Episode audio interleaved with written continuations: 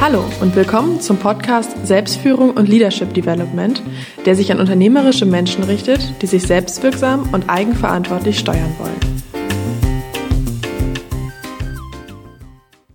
In dieser Podcast-Episode interviewe ich Dr. Alexander Markowetz. Er hat im Rahmen einer Juniorprofessur für Informatik an der Uni Bonn an einer umfassenden Studie zur Smartphone-Nutzung, also wie verhalten sich Nutzer von Smartphones, mitgewirkt.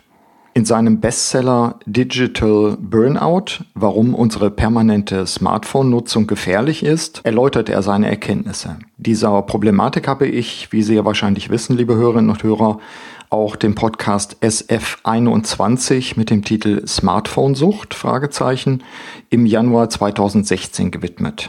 Ich packe den Link auch in die Show. Ich begrüße heute Herrn Markowitz. Hallo, Herr Markowitz.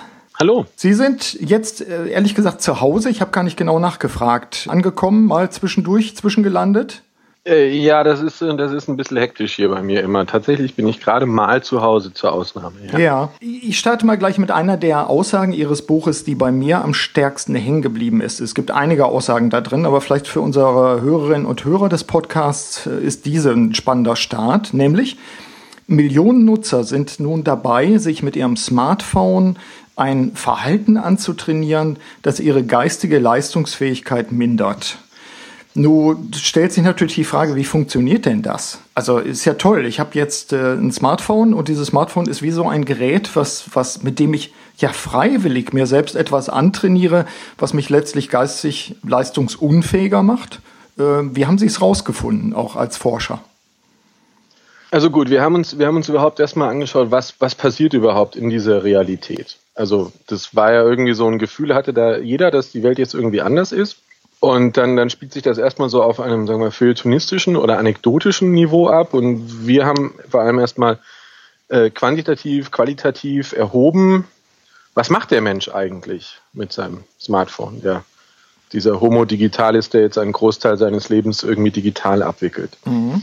Und äh, da von diesen Zahlen ausgehend haben wir uns angeschaut, also was, was für Mechanismen stecken dahinter, wieso macht man das und welche Auswirkungen hat das? Welche Auswirkungen hat das ganz unmittelbar und absehbar? Welche Ausla Auswirkungen hat das Ganze äh, langfristig? Es gab ja solche Zahlen, wenn ich das äh, richtig auch recherchiert habe, im deutschsprachigen Raum zumindest bisher nicht. Also mit, mit einer großen Anzahl von Untersuchten standardisiert erstmal zu überprüfen, wie ist denn faktisch die Nutzung des Smartphones. Da sind Sie, glaube ich, dann mit Ihrer Gruppe äh, an der Uni Bonn auch die Vorreiter gewesen, in Deutschland zumindest, oder? Ja, also wir, wir Vorsicht, wir waren weltweit ganz ah, vorne ah, okay. und tatsächlich sind wir das bis heute, weil da gibt es schon viele Studien, die, die jetzt langsam da quasi nachziehen, aber keine von denen ist jemals auf unsere Größe gekommen. Mhm. Wie viele Leute und haben Sie dann haben Sie erfasst? Also, also wir haben so Teilnehmer so in der Größenordnung 300.000, 400.000 ähm, die Zahlen, die wir jetzt also quasi ausgewertet haben, wo wir jetzt dann drüber reden, das bezieht sich auf ungefähr 60.000 Leute. Okay.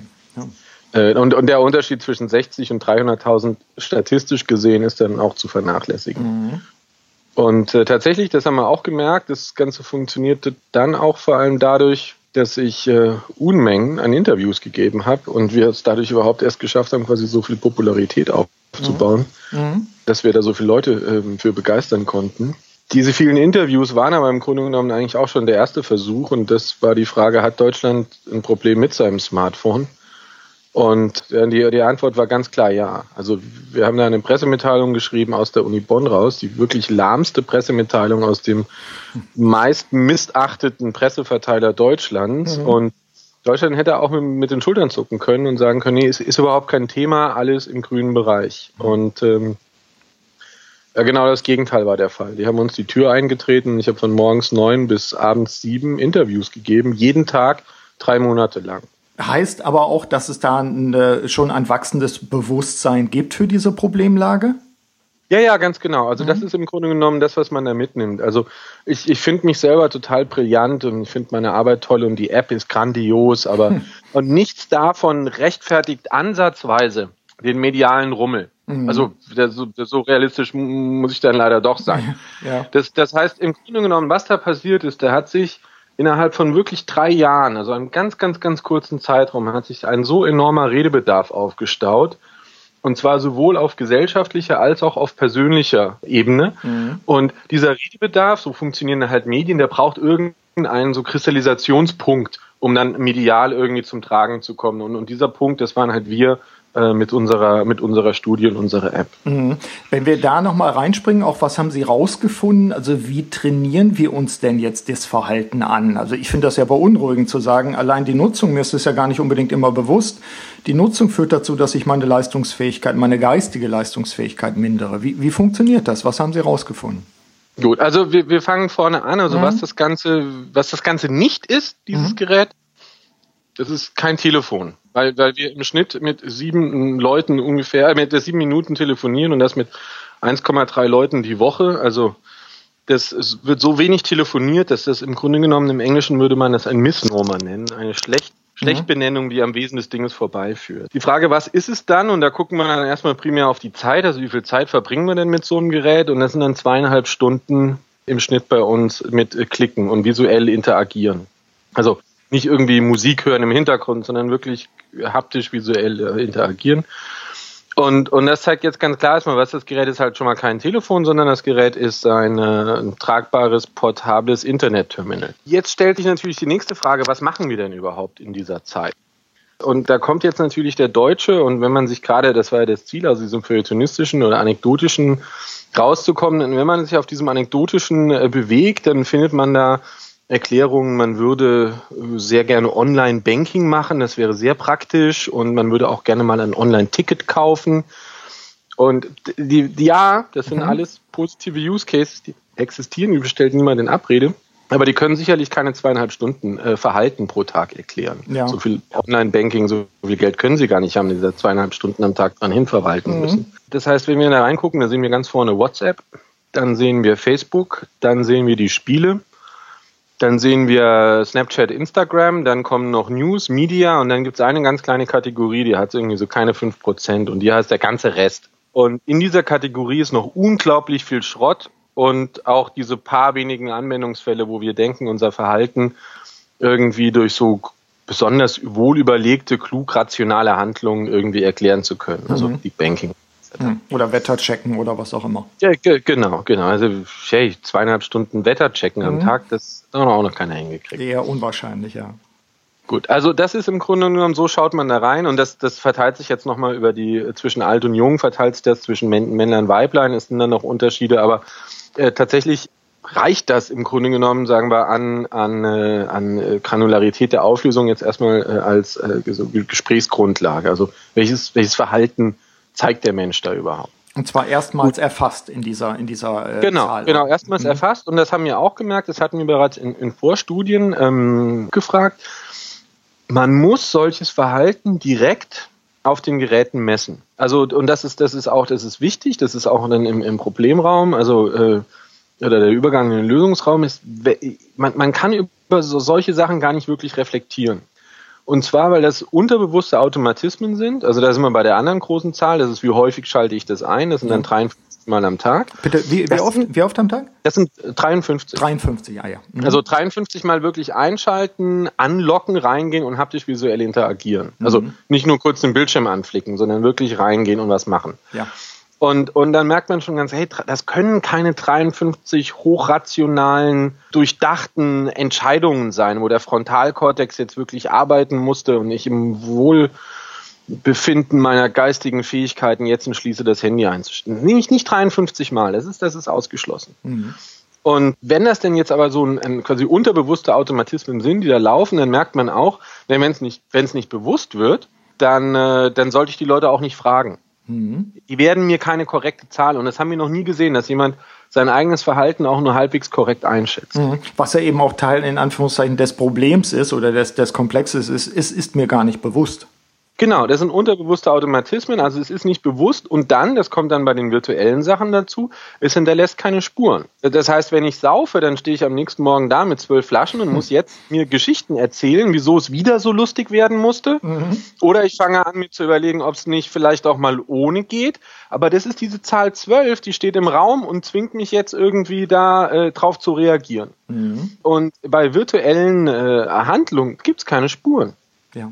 Und damit fehlt so ein bisschen der Anlasspunkt, sich da auseinanderzusetzen. Und das war im Grunde genommen dann auch das Angebot unserer App. Wir haben gesagt, also wir quantifizieren euer Smartphone-Verhalten, wie lange, wie häufig, welche Apps. Und, und wir sagen euch das, wir sind die Waage für euer Verhalten. Und im Gegenzug lasst ihr uns ein bisschen mitgucken, um zu sehen, um, um zu studieren, wie der Mensch sich tatsächlich mit dem Smartphone verhält. Also das heißt, das erste Mal habe ich das sozusagen abgebildet, denn ich könnte die Leute fragen, so habe ich sie verstanden, die würden mir das sagen, was sie vermuten, aber sie würden das gar nicht wahrnehmen, wie sie es, wie sie es faktisch nutzen. Die, genau. Ja. Die würden sagen, ja, ich habe mit meiner Freundin gechattet genau. und was gekauft. Also so sieben oder acht Mal mhm. werde ich das Handy eingeben. Ja, und die Antwort ist 53. Und, ja. und 10 Prozent der Leute sind jenseits von 90 oder so. Also das, ähm, der, der 90, das ist ungefähr so alle 10 Minuten über den Tag verteilt. Da gibt's aber wahrscheinlich ja noch mal noch weitere Ausreißer, denn ich denke, auch da sind Leute schon fast, fast manisch einfach dabei, auf das Telefon zu schauen oder haben schon Phantombrummen oder Klingeln oder was auch immer wahrgenommen. Und das ist im Grunde genommen, also das sind, das sind glaube ich, zwei wichtige Dinge die man daraus mitnimmt. Das eine ist, dass es nicht die Summe der verbrachten Zeit so wichtig ist, sondern eigentlich diese häufigen Unterbrechungen. Und das zweite ist, dass der Triebmotor dahinter nicht irgendwie rational bewusste Entscheidungen sind. Und das ist ganz, das ist ganz wichtig zu wissen, weil die Frage ist ja immer, äh, jetzt nicht nur Schuldgefühle einzureden, sondern die Frage ist, wie komme ich denn raus? Was mache ich denn? Ja. Und äh, das, das war ganz klar bei Pelzmänteln zum Beispiel. Also wenn Sie einen Pelzmantel kaufen, das ist eine, das Ding ist so teuer, das machen Sie einmal alle zehn Jahre und das ist so eine große, bewusst rationale Entscheidung, dass ich Ihnen das rational mal erklären kann, wieso Sie keinen Pelzmantel kaufen sollten, mhm. äh, ethisch, moralisch und dann haben Sie das verstanden. Bei unterbewussten Automatismen reicht ein Anspruch an die Ratio nicht, um das auszuhebeln. Insbesondere kein, kein moralischer, also Kind, nach all den Jahren, was für wir dich getan haben, mhm. kannst du nicht mal. Also, also der, die, der moralische Anspruch an unterbewusste Automatismen schießt daran völlig vorbei. Wir haben das gesehen bei den Rauchern, wo, wo man das den Rauchern versucht hat, rational zu erklären und dann hat der Raucher gesagt, ja, habe ich verstanden, ist echt schädlich. Äh, ich kann nur nicht aufhören. Mhm. Weil, weil die Ratio alleine reicht halt nicht um die Gewohnheiten zu verändern oder zu brechen. Ja, in dem Fall äh, ist die Leistungsfähigkeit aber ja auch gemindert. Meine, nun haben Sie die Zahlen vorliegen, einfach durch die, durch die hohe Anzahl der Unterbrechungen, wenn ich das richtig in Erinnerung habe aus dem Buch heraus. Also allein das faktische Unterbrechen führt dazu, dass ich gar nicht mal mehr auf den Level sozusagen komme, wo ich äh, richtig gute Leistung bringe, sondern ich werde eigentlich kurz vorher fast schon wieder abgeschossen oder schieße mich selber ab. Genau, also, also wir haben uns im Grunde erstmal angeschaut, wie verhält sich der Mensch und das ist dann so, dass man da 53 Mal im Schnitt, also ungefähr alle 18 Minuten, sich selber unterbricht äh, oder unterbrochen wird. Beides. Mhm. Und, äh, und, und das ist aber jetzt nur das Handy. Da kommen noch Laptops dazu, Fernseher dazu und dann kommt noch die Realität mit Freunden, Familie, Arbeitskollegen dazu. Das heißt, das Resultat ist ein hochfragmentierter Alltag, äh, in immer kleinere Sinnabschnitte zerfällt. Und wenn man das mal so konstatiert, dann ist die Frage, was passiert da mit uns? Und das kann man sich dann aus der Psychologie etc. ableiten. Und da landen wir, da, sind wir damals in unseren Überlegungen erstmal gelandet bei dieser Flow-Theorie. Also ähm, von, so ein, ein, von Csikszentmihalyi. Genau, das mhm. Csikszentmihalyi-Flow-Theorie, also mhm. ein, ein Zustand der Aufmerksamkeit auf meine Tätigkeit, in der ich aufgehe. Und dieser Flow ist dann eine Quelle von Produktivität, ist aber auch eine Quelle von Glück. Mhm. Also der, der schaut sich an Freikletterer. Die Jungs, die klettern freiwillig, nicht weil sie müssen, sondern weil das eine Quelle von Glück ist. Und dann gibt's Aussagen der 80er, wo man sagt, man bräuchte 15 Minuten, um irgendwo reinzukommen. Auf, in so, ein, auf so ein Level sozusagen. Und das ist jetzt im Grunde genommen eigentlich fast egal, ob das immer 15 Minuten sind für alle Tätigkeiten und für alle Menschen. Aber wenn es sowas gibt, also so, so eine Zahl irgendwo, mhm. so, wie auch immer die variieren mag, dann kann man mittlerweile eigentlich ausschließen, dass man jemals in diesen Flow kommt. Ja. Weil, weil sie sich vorher immer irgendwie unterbrechen. Hm. Oder sogar und mit der also, Unterbrechung rechnen. Das ist ja für mich das, was jetzt mittlerweile auch noch dazu kommt.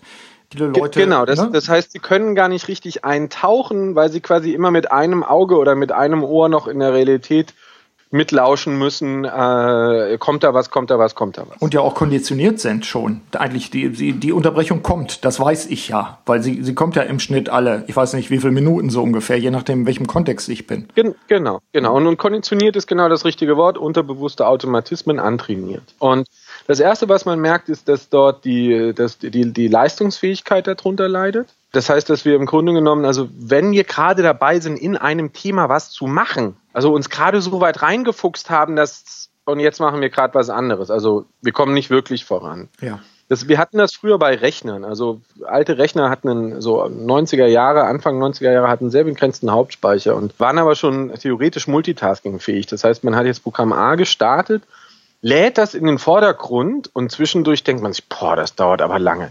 Ich glaube, ich mache zwischendurch mal Programm B. Mhm. Klickt man auf B, der Computer nimmt alles, was er zu A weiß, weg äh, schmeißt das weg und fängt jetzt an, B in den Vordergrund zu, in, in den Hauptspeicher zu laden.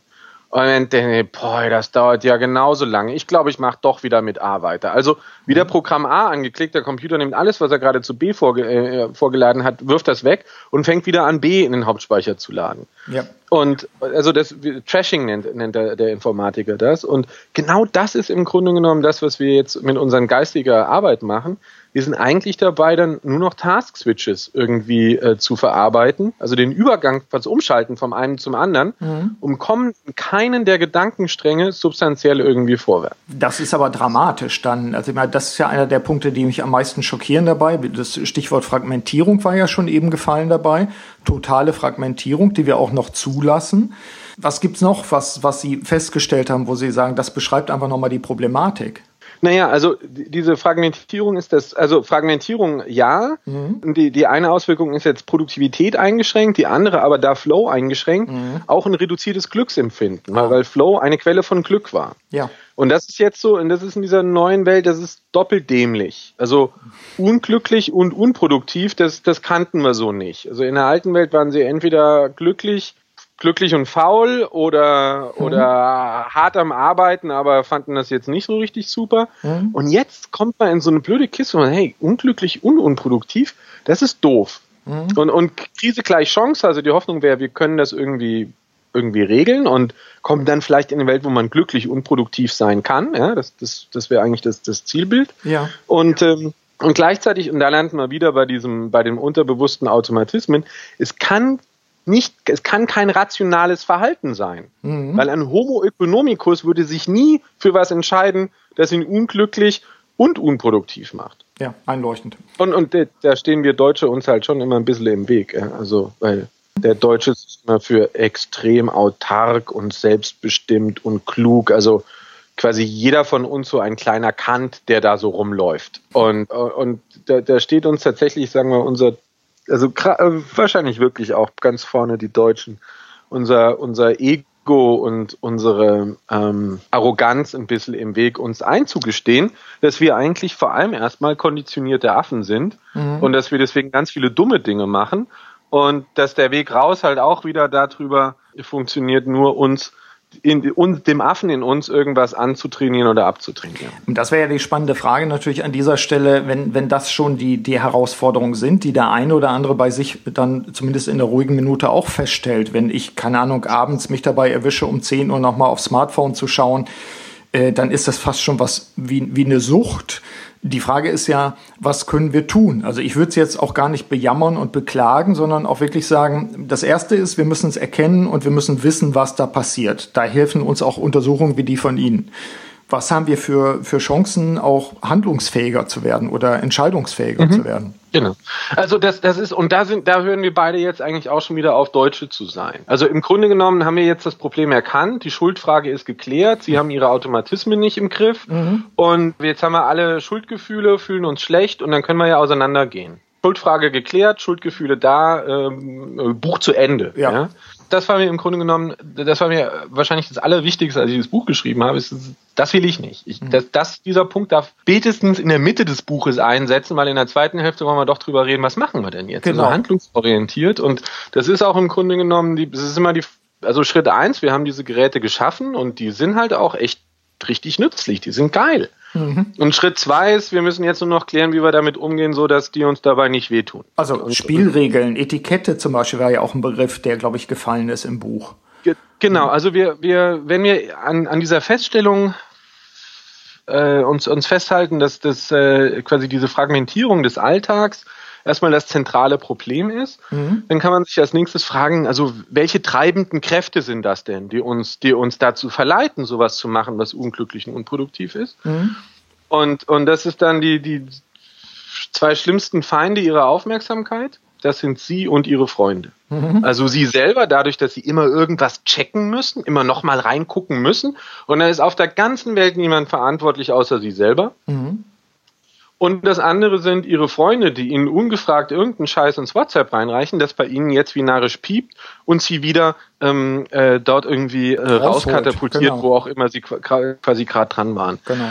Und das ist schön, wenn man diese zwei Punkte einmal identifiziert hat, weil da kann man jetzt ansetzen mit Lösungswegen und, und die Frage Nummer eins ist, wie fange ich mein Verhalten ein? Mhm. Und die Frage Nummer zwei ist, wie wollen wir miteinander kommunizieren, so dass wir uns gegenseitig nicht krank und unglücklich machen? Genau. Und das sind, also das, das sind dann was, also das erste ist das, was ich Diäten nenne, und das zweite, also digitale Diäten, mhm. und das zweite ist eine Form von Kommunikationsetikette. Mhm.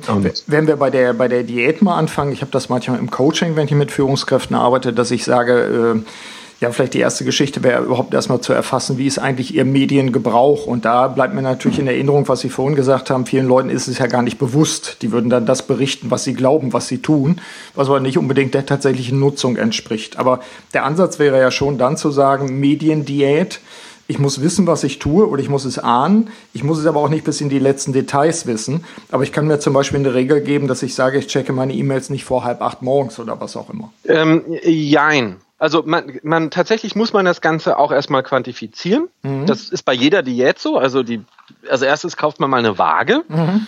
Beziehungsweise eine Frau, die hat dann immer so, äh, so eine alte Jeans, in die sie unbedingt wieder reinpassen möchte. Mhm. Und das ist auch nichts anderes als eine Quantifizierung des, äh, des Hüftumfangs. Wir haben aber auch also unsere Gürtel, glaube ich, die die Wahrheit dann sagen. Oder das, genau. Also das heißt, man braucht, das ist bei diesen langsamen, schleichenden Prozessen, braucht man quasi einen quantitativen Anker, an dem man sich irgendwie orientieren kann, weil man ansonsten das gar nicht merkt. Ja. Das Zweite, was tatsächlich sehr interessant ist, ist bereits die Diskrepanz zwischen dem selbst eingeschätzten Verhalten und dem tatsächlich zutage gelegten Verhalten äh, es ist schon die Frage, wie gut kann ich mich überhaupt einschätzen und ich merke, oh, ich liege total daneben. Ich muss anders reflektieren, ich muss anders drüber nachdenken. Gut. Jetzt ist die Frage, wie komme ich raus? Wie fange ich mich ein? Und, und das ist tatsächlich erstmal nicht E-Mails checken, weil das, das geht, das ist dann schon Kommunikationsetikette, da müssen wir gleich drüber reden, wie man eigentlich mit E-Mails und WhatsApps umzugehen ja. hat sondern es ist erstmal die Frage, also Diät. Äh, wo, wobei, Achtung, also vielleicht muss ich da meinen Diätbegriff ganz kurz ähm, äh, klarifizieren. Das ist nicht Diät im Sinne von Ananas-Diät oder von zwei Wochen Totalverzicht. Also das kann durchaus heilsam sein, mal zur Ruhe zu kommen. Und das kennen wir, also man früher wäre ins, ins Kloster gegangen irgendwie. Also das ist, ist mal ganz gut, irgendwie zur Ruhe zu kommen, sicher, mhm. hilft auch klar zu werden, zu reflektieren.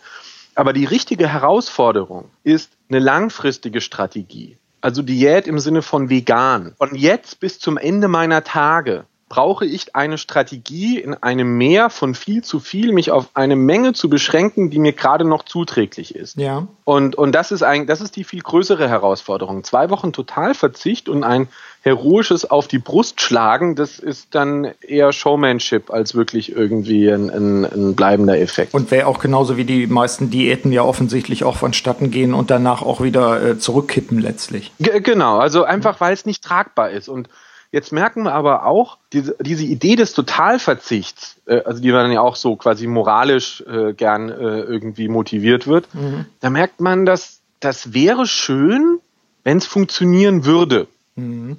Und es wäre schön, weil es relativ einfach ist, halt einfach nicht mehr klicken. Das ist jetzt nicht die Realität, das ist in der Realität gar nicht haltbar. Mhm. Äh, das, das, das, sondern die Frage ist, wie nutze ich das Ding denn jetzt schon, aber gerade so, dass es mir gut tut, für die Dinge, die ich rational auch irgendwie gut finden würde, in einer Quantität, die ich kognitiv überhaupt aushalten kann. Mhm. Und gut, und dann muss man sich anschauen, welche Mechanismen sind das, die dort treiben und wie kann man diese Mechanismen aushebeln. Also es geht ja um Konditionierung. Es geht darum, unterbewusste Automatismen irgendwo zu brechen. Genau. Da an Also das, das zwei, also vielleicht zwei Dinge, also wieso diese Dinge so hoch attraktiv sind. Das eine ist, was, was man so dopaminergen Prozess nennt. Also das ist im Grunde genommen dasselbe, was wir im, im Glücksspielautomaten haben. Es ist eine Handlung, also Knöpfchen drücken mhm. und jetzt kommt ein Überraschungseffekt. Und Glücksspielautomat habe ich denn gewonnen? Ja? Und jetzt kommt die Antwort Kirsche, Kirsche, Pflaume. Mhm.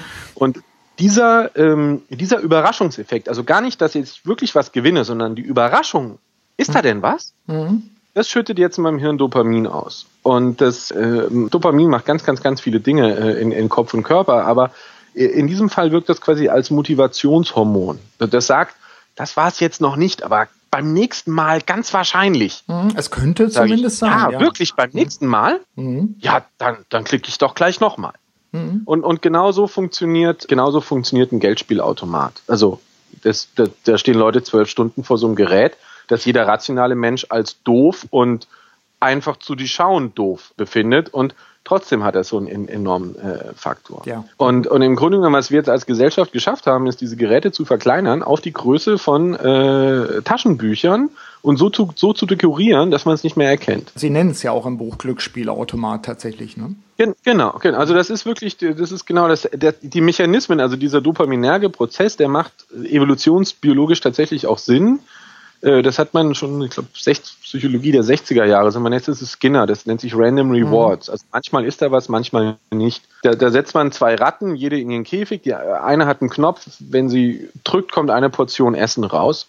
Und die andere, wenn sie drückt, kommt manchmal eine große, manchmal kleine, eine kleine und manchmal gar keine Portion Essen raus. Und was man jetzt merkt, ist die erste Ratte, die drückt da immer nur gegen. Wenn sie hungrig ist, frisst ihre Portion und legt sich wieder schlafen. Mhm. Weil sie weiß ja, so wenn ich da hänge, dann kommt eine Portion Essen raus. Die zweite Ratte, also die mit dem, mit dem Überraschungsknopf, die steht den ganzen Tag vor diesem Knopf und mhm. drückt immer weiter und fragt sich, kommt da denn auch weiterhin was raus? Mhm. Das ist das, ja, das braucht man zum, zum Pilze sammeln, irgendwie Essen einsammeln, das sind diese, de, de, machen diese Mechanismen Sinn, die kommen uns jetzt halt nur irgendwie da in die, in, in die Quere. Kommen wir da alleine raus, stellt sich gerade für mich die Frage. Also viele Sachen sind uns ja nur halb bewusst oder, oder scheinen mal durch, dass wir sagen, Mensch, du bist ja jetzt schon vollkommen abhängig oder so.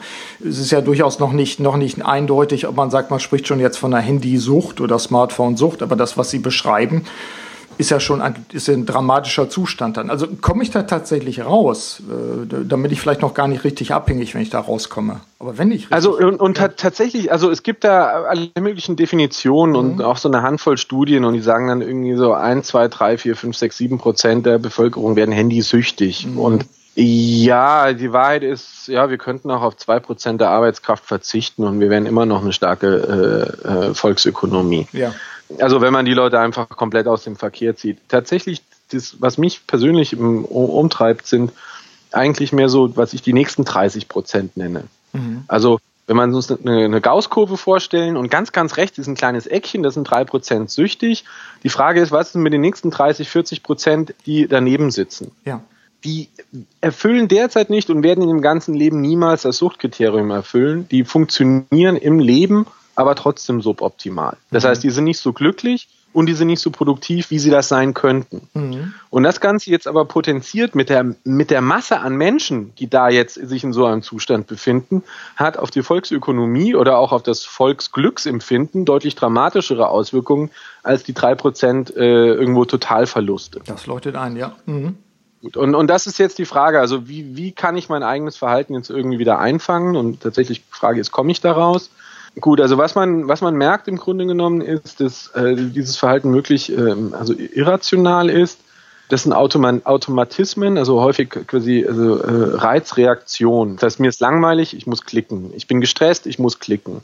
Ich sehe was, ich muss klicken. Das ist der eine Mechanismus, dann über diesen dopaminergen Prozess. Das andere, was man sieht, ist sehr häufig oder eine der treibenden Kräfte ist die extrem kurze Zeit, die zwischen der Handlung, also klicken, und der Belohnung, also mhm. da läuft jetzt ein Katzenvideo, ja. das mich zum Lächeln bringt. Die sehr kurze Zeit, wir reden ja über Millisekunden, lässt dieses Katzenvideo überhaupt erst äh, attraktiv erscheinen. Das heißt, der Mensch bewertet die Welt, äh, fragt sich, welche Handlung soll ich als nächstes tun? Und das hängt immer von zwei Faktoren ab. Erstens, wie groß ist die Belohnung? Und zweitens, wie lange dauert es, bis ich mhm. da hinkomme? Also einen richtig tollen Podcast zusammenzuschneiden, wird sie einen Tag dauern. Mhm. Das heißt, die, die Belohnung ist äh, für einen tollen Podcast ist unglaublich groß, ganz, ganz toll, dauert aber halt auch einen Tag. Das YouTube-Katzenvideo, und zwar das beste aller YouTube-Katzenvideos, entlockt ihnen maximal ein müdes Lächeln. Also die Belohnung ist relativ gering im Vergleich zu einem toll zusammengeschnittenen Podcast. Aber der Zeit, die Zeit, die sie brauchen, um zu diesem Katzenvideo hinzukommen, das ist eine unglaublich kurze Zeit, das sind nur Millisekunden. Und in Summe erscheint jetzt das Katzenvideo doch erstmal interessant und sie checken erstmal eine Dreiviertelstunde lang Katzenvideos, bevor sie sich dann irgendwann der Arbeit zuwenden. Das ist verführerisch. Das, das, nennt, mhm. das nennt sich äh, Prokrastinationsformel. Und mhm.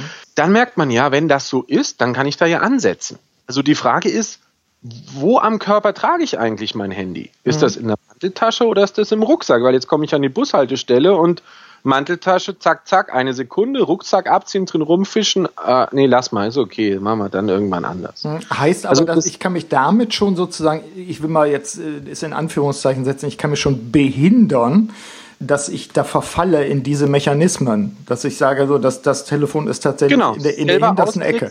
Genau, also selber austricksen heißt entweder sie brechen ihre, sie brechen ihr Reizreaktionsmuster mhm. oder sie sie schaffen eine Umgebung, die seltener dazu führt, dass diese, dass die Reiz auftritt oder sie der Reaktion nachgehen können. Ja. Ganz simpel, ich meine, wir man kann das, das ja auch abschalten. Den, ja. Wir haben, also wir haben das mit äh, abschalten müssen wir gleich noch drin, mhm. aber wir haben das im Grunde mit den Rauchern genauso gemacht. Also wir haben gesagt, wirklich, also ihr dürft echt rauchen, also so viel ihr wollt. Wir wollen euch in eurer Freiheit nicht also wirklich nicht irgendwie beschneiden, würden wir uns gar nicht zutrauen. Aber irgendwie fänden wir es gut, wenn ihr zum Rauchen einfach Mantel, Schuhe und äh, Schal anzieht und raus vors Haus geht. Mhm. Mhm. Drei Minuten dazwischen gepackt, zwischen ich habe die Idee zu rauchen und jetzt kommt die Zigarette. Ja. Und diese drei Minuten haben gereicht, dass ich mit dem, ach nee, lass mal, dann mache ich das später und dann, dann das später mache ich es dann eh nicht. Mhm. Und auf eine ähnliche Art und Weise kann man, kann man versuchen, sich selber diese, diese, diese unterbewussten Muster zu brechen und zu sagen, ja, okay, äh, Handy meinetwegen, aber nur auf dem Balkon. Mhm.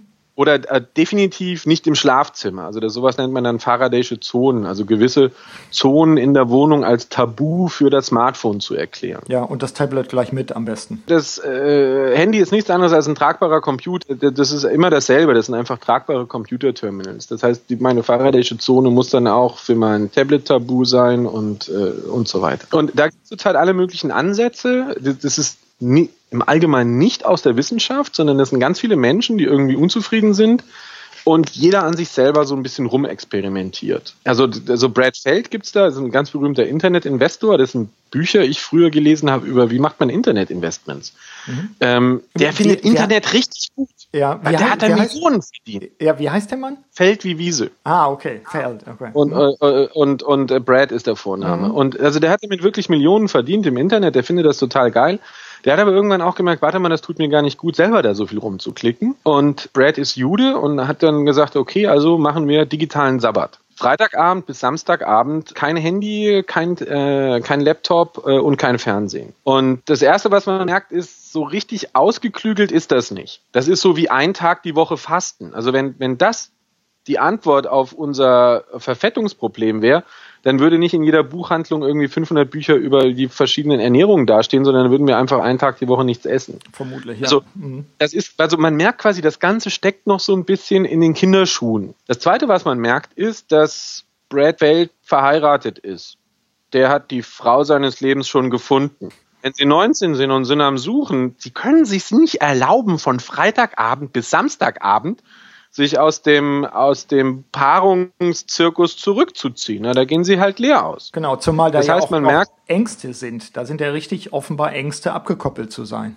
Genau, und nur über die Ängste muss man, muss man dann auch gleich, äh, auch gleich nochmal reden. Aber der, der mhm. Punkt, auf den ich da jetzt gerade nur raus wollte, ist, man merkt, das ist ganz ähnlich wie bei Ernährungsdiäten auch sicher keine One-Size-Fits-All irgendwie Lösung gibt. Mhm sondern da wird es verschiedene Ansätze geben und irgendeiner wird für 20 Prozent der Menschheit funktionieren. Das ist dann digitales Atkins. Mhm, und mhm. die anderen 80 Prozent müssen dann weitersuchen, bis sie eine Lösung finden, mit der sie ihr eigenes Verhalten irgendwie wieder einfangen. Finde ich nachvollziehbar dabei. Hilft abschalten? Naja, da hätten wir jetzt gehört, nur begrenzt. Es hängt ja auch von meinem kulturellen äh, Kontext ab. Äh, werde ich gegebenenfalls von meiner Peer Group bestraft, wenn ich mich bestimmten Ritualen der Erreichbarkeit verweigere? Da hört ja dann die individuelle Geschichte fast schon wieder auf, weil von außen Zwänge also, oder vermeintliche Zwänge kommen. Also im Grunde, also in dem Moment, wo wir über Peer Group reden, und da, da wir eigentlich in dieser zweiten äh, Kiste schon. Also genau. Also das ist ja im Grunde genommen Kommunikationsverhalten. Und gut, also da jetzt die Frage, wie zieht man das auf? Also das Erste, was wir merken, wir hatten im Grunde genommen 80er Jahre Oberhessen, bin ich aufgedacht, war ganz klar, also zwischen 12 und 3 ruft man die Leute nicht an. Das, haben wir, das, war, das war kein Gesetz, da ist man nicht für verhaftet worden. Das Gesetz war auch nirgendwo aufgeschrieben, aber es war trotzdem klar. Und diese Regeln äh, haben wir auch nicht gemacht, um uns das Leben schwerer zu machen,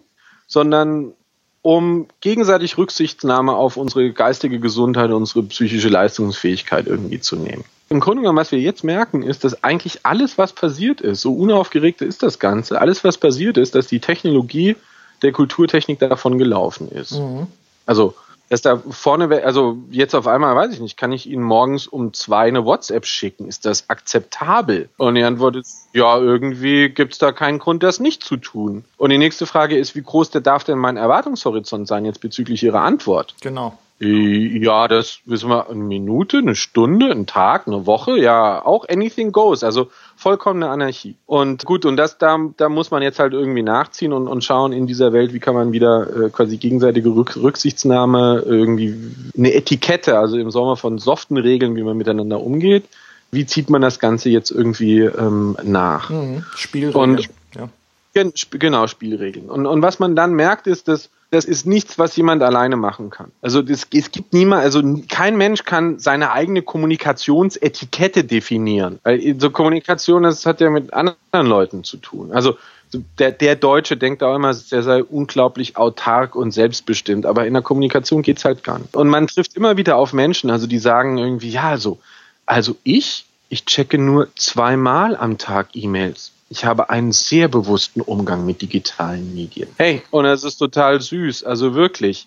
Also das sind Pensionisten oder Vorstandsvorsitzende.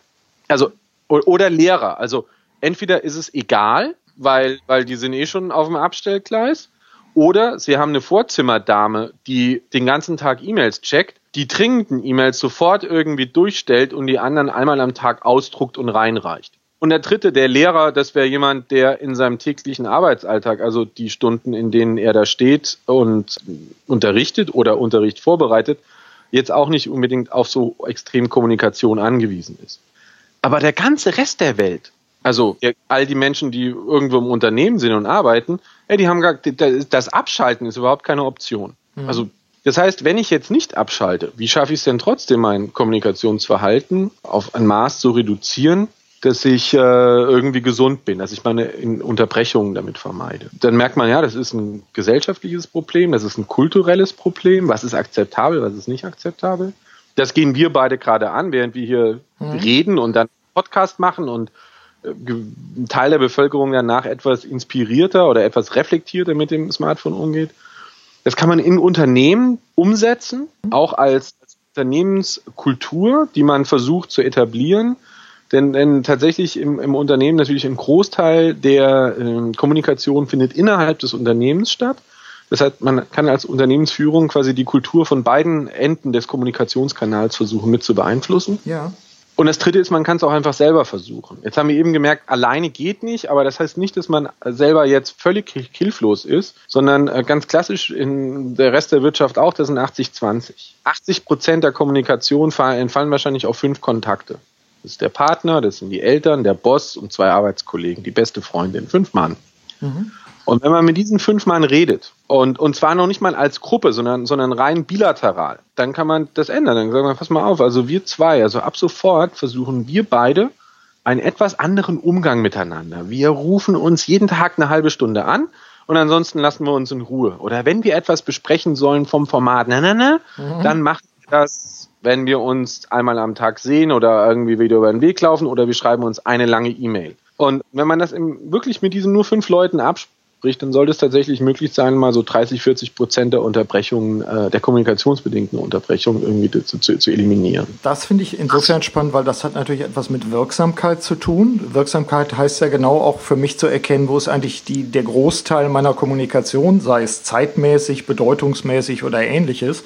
Also ich nehme wahr, wenn, wenn, sei es im Coaching oder in der Beratung, wenn in, in Gruppen darüber nachgedacht wird, wie weit stören uns digitale Instrumente, tragbare Computer, wie immer wir das nennen, dass es eigentlich drei, drei Schritte geben muss. Ich weiß nicht, wie Sie es sehen. Ich nenne sie einfach mal so, wie ich sie erkenne. Für mich ist der erste Punkt, die Problematik überhaupt wahrzunehmen oder zu erkennen. Für mich ist der zweite Schritt, das hat natürlich dann auch was mit Kommunikation zu tun, nämlich zu verhandeln. Also ich muss verhandeln, ich muss sagen, das ist meine Sicht der Dinge, das sind meine Bedürfnisse. Und der dritte Schritt ist dann etwas zu vereinbaren. Da bin ich dann bei Etikette oder bei Spielregeln oder ähnlichen Dingen. Und ich sag mal, der vierte Schritt ist dann der, der später kommt, zu kontrollieren, hat das jetzt eigentlich funktioniert? Welche Wirkung hat das gehabt? Ist das zufriedenstellend? Müssen wir das ändern oder ähnliches?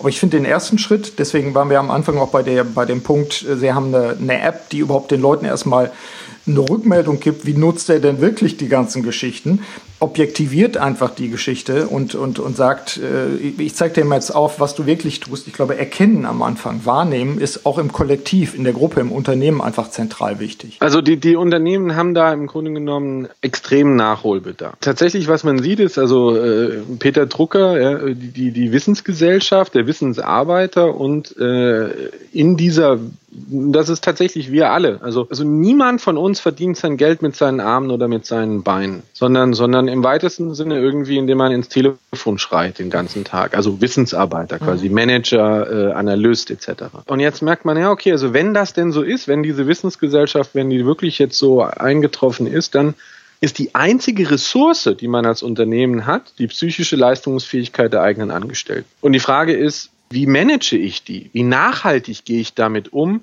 Wie effizient gehe ich damit um? Und da tun wir uns jetzt natürlich ein bisschen schwer, weil wir sind extrem effizienzgetrimmt, brauchen aber unbedingt Zahlen, weil sonst trauen wir uns nicht. Also wir brauchen Controlling und und Controlling von Wissensarbeit ist nun mal nicht wirklich machbar. Aber im Grunde genommen stehen wir vor der Frage, wie setzen wir die einzige Ressource, die wir haben oder die wirklich zählt, wie setzen wir die am effizientesten ein? Und wir merken, dass wir diese Frage in Deutschland eigentlich noch gar nicht adressieren. Ja. Das heißt, wir, wir fangen, wir machen, also jetzt sehr plakativ gesprochen, aber wir machen im Grunde genommen ein, ein äh, mittelmäßiges Recruitment und hinten raus machen wir Rentenbuchhaltung. Und Sie, also Sie sind ja unglaublich talentiert, Herr Benzmann. Ich bin mhm. wirklich also extrem inspiriert von Ihnen, also ganz toll. Also ich würde Sie vorschlagen, für unser Talentnachwuchsprogramm. Also das heißt jetzt noch zwei weitere Personalgespräche pro Jahr. Aber auf, auf, dem, auf dem Niveau, also auf was wir jetzt quasi in, diesen, in, in dieser halben Stunde hier so ein bisschen äh, durchexerzieren, mhm. auf diesem Niveau wird in den Unternehmen gar niemand tätig. Beziehungsweise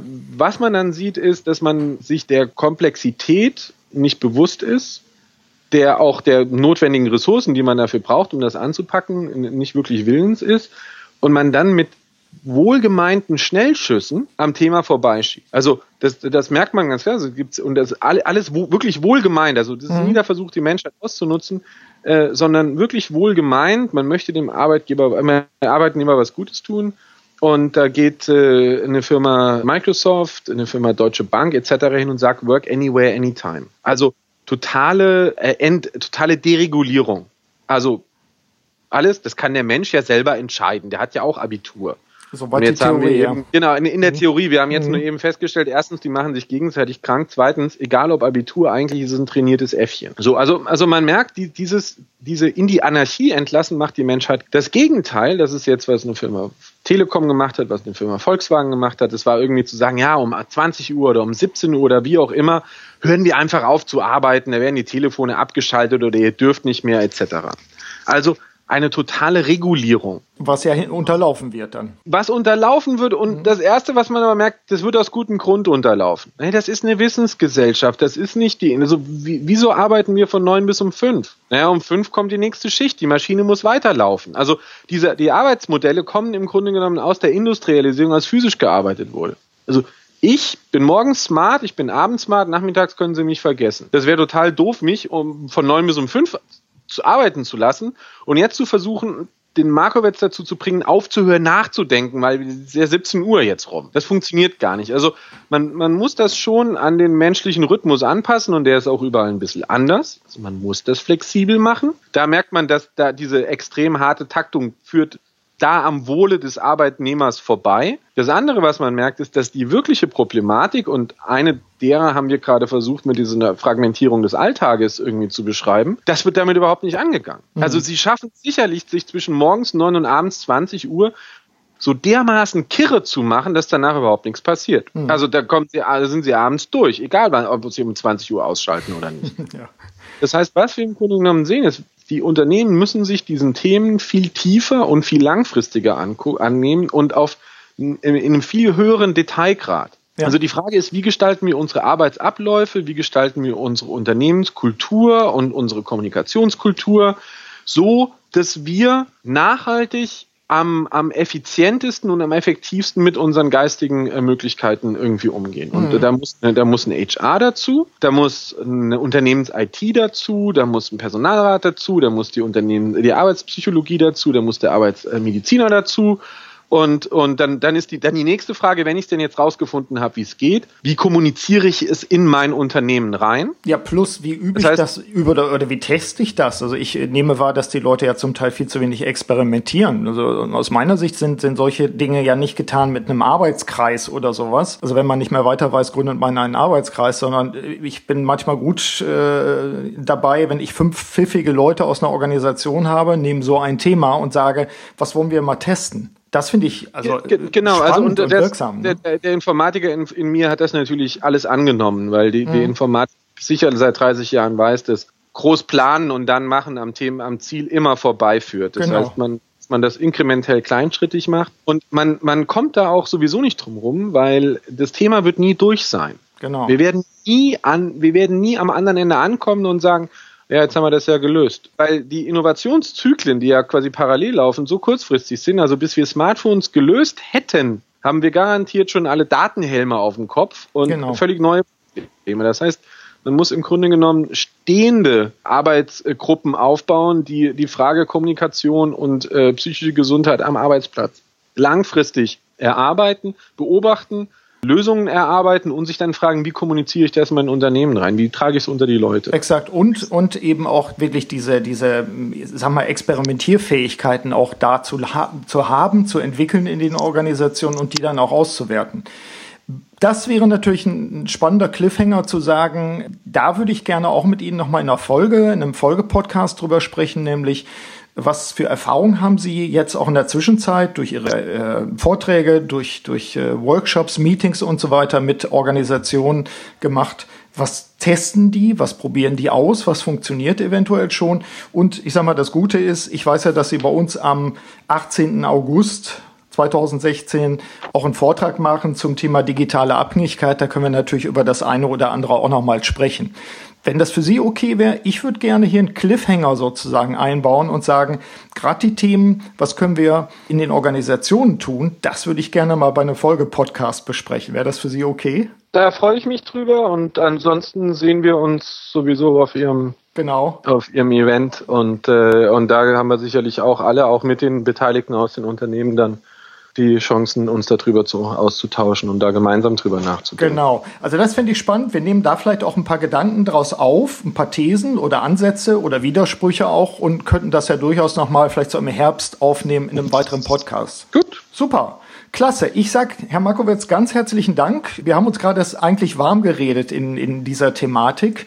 Aber deswegen mein Stichwort, machen wir einen Cliffhanger draus und nehmen dies wieder auf. Genau, also es, es geht ja auch nur um das gesamte 21. Jahrhundert. Also das wäre jetzt, das wäre jetzt sicher überraschend, wenn wir es nicht geschafft hätten, das mal in einer halben Stunde schnell durchzuexerzieren genau. in seiner vollen Länge und Breite. Ruckzuck. Super. Ich sage herzlichen Dank und freue mich einfach auf die Fortsetzung am 16. August, äh, Quatsch, am 18. August in Osnabrück und natürlich dann auch im Podcast für diejenigen Hörerinnen und Hörer, die nicht bei der Veranstaltung dabei sein können. Herr Markowitz, herzlichen Gut. Dank erstmal. Alles Gute. Okay. Bis dann. Ciao, ciao. Ja, soweit mein Interview mit Alexander Markowitz. Nochmal der Hinweis für Sie, liebe Hörerinnen und Hörer, auf die Veranstaltung am 18. August 2016, die wir mit der Neuen Osnabrücker Zeitung und dem Landkreis Osnabrück in Osnabrück stattfinden lassen. Der Titel ist Digitale Abhängigkeit, Fragezeichen, wie wir Smartphone und Computer wieder in den Griff bekommen. Und ich packe Ihnen auch dazu den Link in die Show Notes. Noch ein Hinweis in eigener Sache. Wir freuen uns über die Bewertung dieses Podcasts bei iTunes und freuen uns natürlich auch, wenn diejenigen, die uns noch nicht bewertet haben, dies tun. Danke schon mal im Voraus. So, soweit dieser Podcast. Ich freue mich, dass Sie auch bei dieser Episode dabei waren und wie immer wünsche ich Ihnen eine wirksame Zeit. Ihr Burkhard Benzmann.